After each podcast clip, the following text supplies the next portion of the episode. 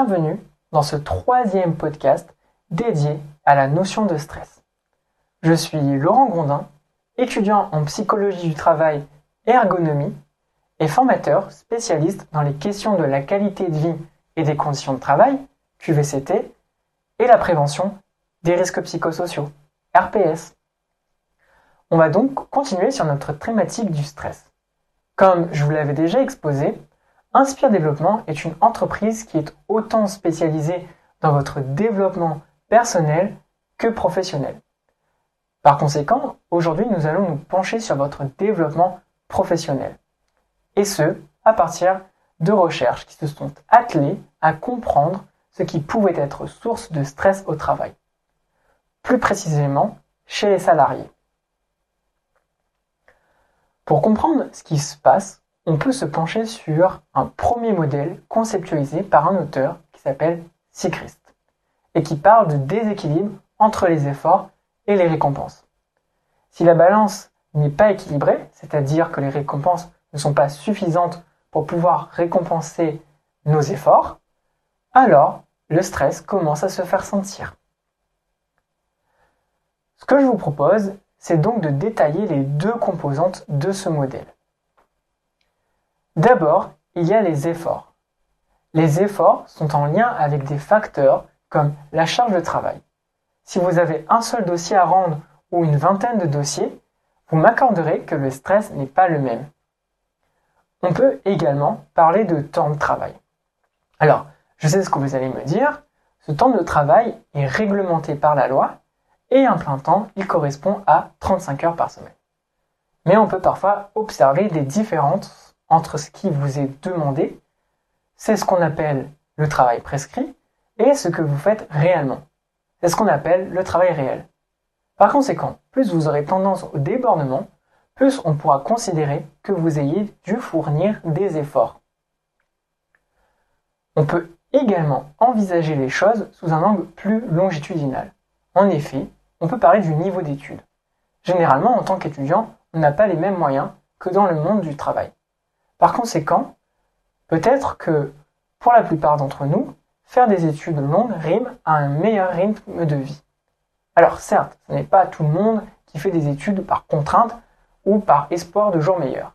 Mais on peut penser que quelqu'un qui étudie depuis plus longtemps peut considérer qu'il a fourni plus d'efforts que d'autres. Voilà pour les efforts. Maintenant, penchons-nous sur les récompenses. Il y a trois grands types de récompenses. D'abord, il y a les récompenses dites financières. Je pense que ça ne vous étonne pas si je vous dis cela, car il s'agit de la première chose qui nous vient en tête quand on parle de récompenses. D'ailleurs, je ne pense pas que beaucoup de monde accepterait de travailler sans obtenir de salaire. Par conséquent, une des solutions pour éviter le stress, et donc les problèmes de santé et la baisse de performance, est de passer par des primes des chèques cadeaux ou autres. Attention cependant à ne pas vous jeter sur ce type de récompense systématiquement. Personne n'est motivé exclusivement par de l'argent. Pensez-vous que si je propose un milliard d'euros à quelqu'un pour qu'il se baigne dans de la lave, il l'accepterait? C'est pas sûr. J'utilise certes un exemple extrême, mais même à des niveaux plus bas, ce constat peut s'observer. Par conséquent, on va également penser aux récompenses dites organisationnelles. Mais qu'est-ce que c'est? Il s'agit de toutes les preuves que donne l'entreprise pour montrer qu'il reconnaît et apprécie le travail d'un de ses salariés. Par exemple, proposer à quelqu'un de passer à un poste plus important peut être motivant pour lui. Pourquoi? Parce que cela donne du sens à son travail. Il ne fait pas tout cela pour rien. Enfin, le dernier type de récompense qu'on peut citer sont la reconnaissance sociale. Cela passe par deux choses. D'une part, il est important de se soutenir entre collègues, de reconnaître que le travail que font mes pairs est un travail de valeur et que ces dernières reconnaissent la valeur de mon travail aussi. Puis, il est important que la société reconnaisse l'utilité de la profession. Par exemple, le travail des éboueurs n'est souvent pas reconnu ce qui peut conduire à des grèves, et ces grèves mettent en lumière l'utilité de leur travail. Un autre modèle qui nous éclaire, c'est celui de Karasek. Dans son modèle, aussi, il y a deux facteurs à prendre en compte, la demande et la latitude. Quand Karasek parle de demande, on peut entendre quasiment la même chose que pour le modèle que nous avons vu juste avant. Le temps que nous passons à travailler, la quantité de travail, etc. sont autant d'éléments à observer pour pouvoir identifier l'intensité de la demande.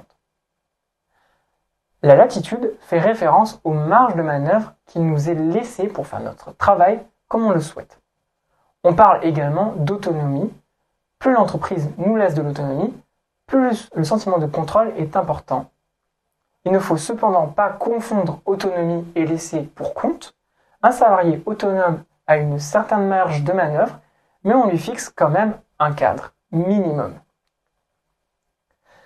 Si la demande est importante et que la latitude est faible, on se trouve dans le pire cas de figure possible, à savoir la situation tendue. Les conditions sont absolument défavorables et le stress est très important.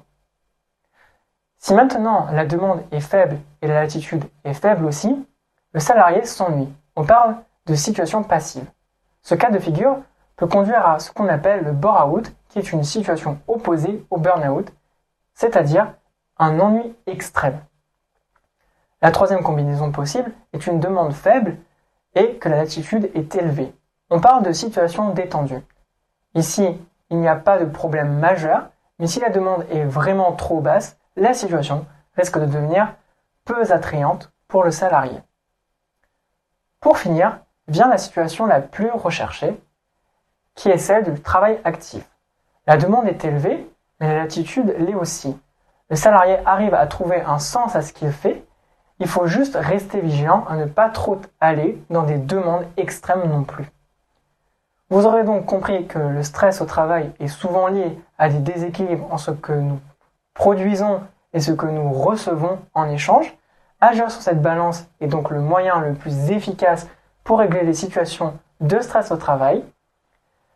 Si ces questions vous intéressent et que vous voulez aller plus loin, vous découvrirez nos formations sur la gestion du stress et des émotions et les détails ainsi que les contacts qui sont disponibles sur www.inspire-formation.com.